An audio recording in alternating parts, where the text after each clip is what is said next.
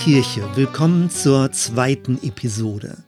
In dieser Folge werden wir uns zunächst damit befassen, aus welchen Wurzeln das Themenfeld erwachsen ist. Dabei wird auch immer klarer werden, welche Relevanz sich dahinter verbirgt. Im Jahr 2000 veröffentlichte der polnisch-britische Soziologe und Philosoph Sigmund Baumann ein Buch mit dem Titel Liquid Modernity. Drei Jahre später erschien es in deutscher Sprache unter Flüchtige Moderne. Das englische Wort liquid mit liquide zu übersetzen wäre irreführend gewesen. Allzu schnell würde man dabei an einen ausreichenden Geldfluss denken. Liquide sein heißt, es ist genügend Bargeld vorhanden. Dementsprechend gibt es ja auch die Redewendung, jemand ist flüssig. Möglicherweise ist das der Grund, weshalb das englische liquid gerade nicht mit flüssig, sondern mit flüchtig übersetzt wurde. Wir werden darauf zurückkommen. 2002 nahm Peter Ward, praktischer Theologe am King's College in London, diese Begrifflichkeit auf und veröffentlichte das Buch Liquid Church. Er verlängerte die Thesen von Sigmund Baumann und wendete sie auf das Selbstverständnis und die Gestalt von Kirche an. Dieses Buch hat noch immer eine breite Wirkungsgeschichte, aber überwiegend in der englischsprachigen Welt. Vor nicht allzu langer Zeit stieß ich im Internet auf eine deutschsprachige Aufsatzsammlung aus dem katholischen Bereich. Gemeint sind die pastoraltheologischen Informationen von 2014. Alle Aufsätze befassen sich aus verschiedenen Perspektiven mit dem Thema Liquid Church. Und da dachte ich mir, jetzt wird es interessant, wenn selbst die Theologen der katholischen Kirche, also der Kirche, die für ihre jahrhundertealte Stabilität bekannt ist, über eine Verflüssigung nachdenken, dann lässt das aufhorchen. Offenbar geht es hier nicht mehr nur um eine hippe Modeerscheinung exotischer Sondergruppen. Was nun bedeutet die Rede von der flüchtigen Moderne? Sigmund Baumann geht in groben Zügen die auslaufende Moderne durch und beschreibt die Verschiebung von einer soliden Weltsicht in Richtung Flüchtigkeit. Das beinhaltet Folgendes. Erstens. Die Freiheit des Individuums wird bis aufs äußerste vorangetrieben. Stabile Einbettungen in einen größeren sozialen Kontext gehen mehr und mehr verloren. Aus der Befreiung gegenüber Autoritäten erwächst ein neuer Zwang, wählen zu müssen. Tausende von Möglichkeiten verwandeln sich zu einer Alltagstyrannei. Die ursprünglich so sehr ersehnte Freiheit wird zum Fluch. Zweitens. Mit dem berühmten Buch Haben oder Sein hielt Erich Fromm der besitzgierigen Wohlstandsgesellschaft einen Spiegel vor. Das war 1976. Die Betonung lag darauf, nicht immer mehr Dinge anzuhäufen, sondern vielmehr aus dem Sein herauszuleben und glücklich zu werden. Inzwischen ist das postmaterielle Milieu stark gewachsen. Offiziell geht es nicht mehr um die endlose Anhäufung von Besitz. Stattdessen verschiebt sich das Gewicht zu einem könnte.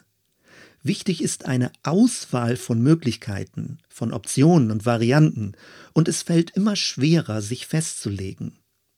Drittens. Gleichzeitig verändert sich das Raum- und Zeitbewusstsein. Seit vielen Jahrhunderten sind wir durch Schriftsprache geprägt. Buchstaben werden entlang einer Linie zu Bedeutungen zusammengesetzt. Solch ein lineares Denken formte auch unser Geschichtsbewusstsein. Nun aber werden Bilder immer dominanter. Eindrücke sind wichtig. Nicht mehr ein Nacheinander, sondern ein gleichzeitig. Weniger Schrift, mehr Bild. So als würden wir auf einem Tablet die Bildeindrücke hin und her wischen. Viertens. Ein großes Thema unserer spät- oder postmodernen Epoche ist das Konsumieren. Die Welt wird weniger gestaltet, sondern vielmehr verbraucht. Man lebt nicht einfach, sondern sucht Erlebnisse. Ein Erlebnis ist ein Herausleben einer inneren Erfahrung aus einer äußeren Umwelt.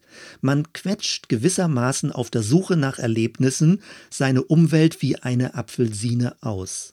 Solch ein Konsument hat gewisse Ähnlichkeiten mit einem Parasiten. Fünftens. An vielen Stellen betont Baumann, dass sich unser Weltbezug von Moral zu Ästhetik verschiebt. Mit Ästhetik meint er, man möchte im Jetzt genießen, ohne über die Folgen nachdenken zu müssen. Ästhetik ist eine verzückte Anschauung, ein Überwältigtsein von Eindrücken. Daran ist an sich nichts Verwerfliches. Das Problem ist, die moralische Verantwortung nimmt ab. Moral meint hierbei, dass ich mir über die Folgen meines Handelns bewusst bin und mich bewusst für Gutes entscheide. Sechstens. Dieses abnehmende Verantwortungsbewusstsein ergibt sich aus dem Verlust der großen Geschichte. Das einzelne Leben zerfällt in episodenhafte Fragmente. Eine Episode ist eine in sich abgeschlossene Zeitspanne. Sie hat keine Vergangenheit und keine Zukunft. Auf dieser Grundlage kann das Subjekt ganz im Jetzt seinen Genuss suchen, ohne die Konsequenzen in den Blick nehmen zu müssen. Parallel dazu zersplittert die Persönlichkeit in beliebig viele Rollen. Je nach Kontext verwandelt sich das Auftreten, ohne sich selbst als innere Einheit zu erleben. Bei Sigmund Baumann treffen wir auf eine eher gesellschaftskritische Analyse. Peter Ward nimmt all diese Beobachtungen zum Anlass, mehr über die Chancen für Kirche nachzudenken. Es geht ihm um die Gegenwartsfähigkeit von Kirche. Seine Forschung zielt in die Richtung, wie sich Kirche in einer verflüssigten Gegenwart ereignen kann. Und er behauptet, das Sich-Ereignen von Kirche gelingt immer weniger auf der Grundlage von, wie er es nennt, einer Solid Church, also einer soliden, stabilen Kirche.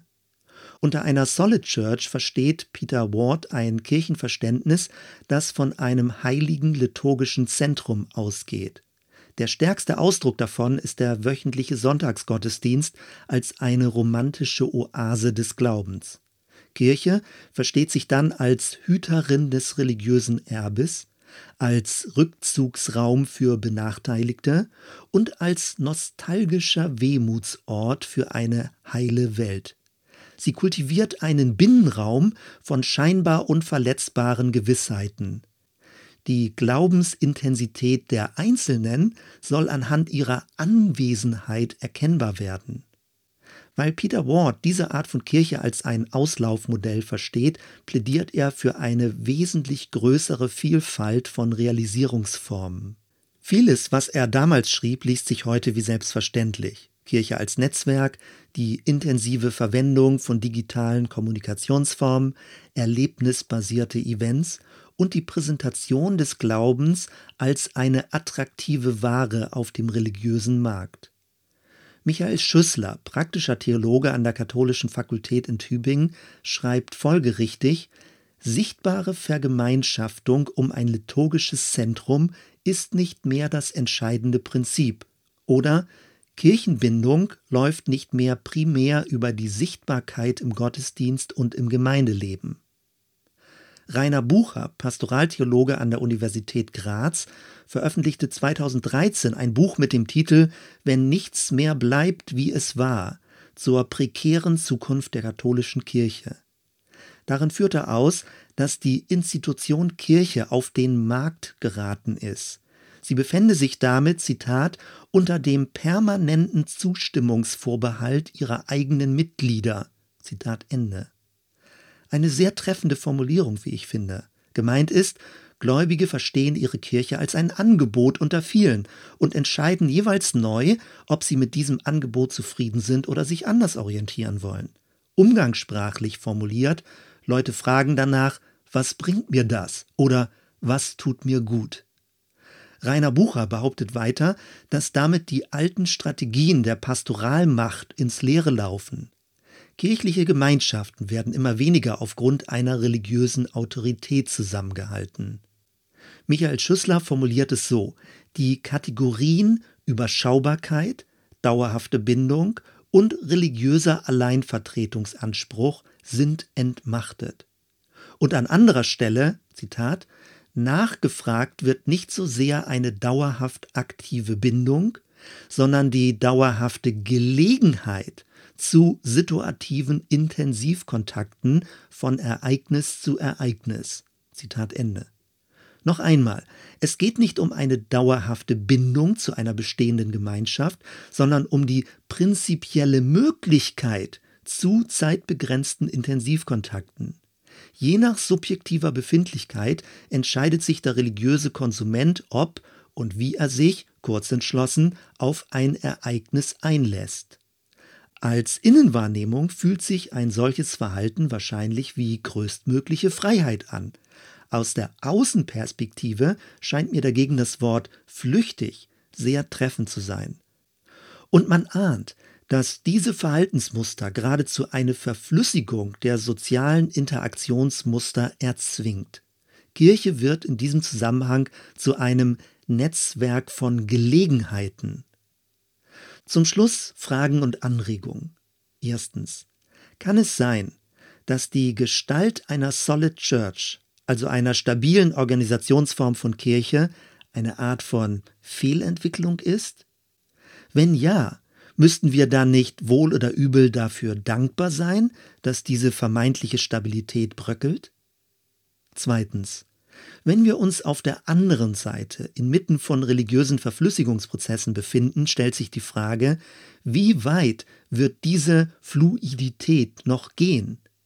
Ist das Ganze ein Zeitgeiststrudel, der uns verschlingen wird?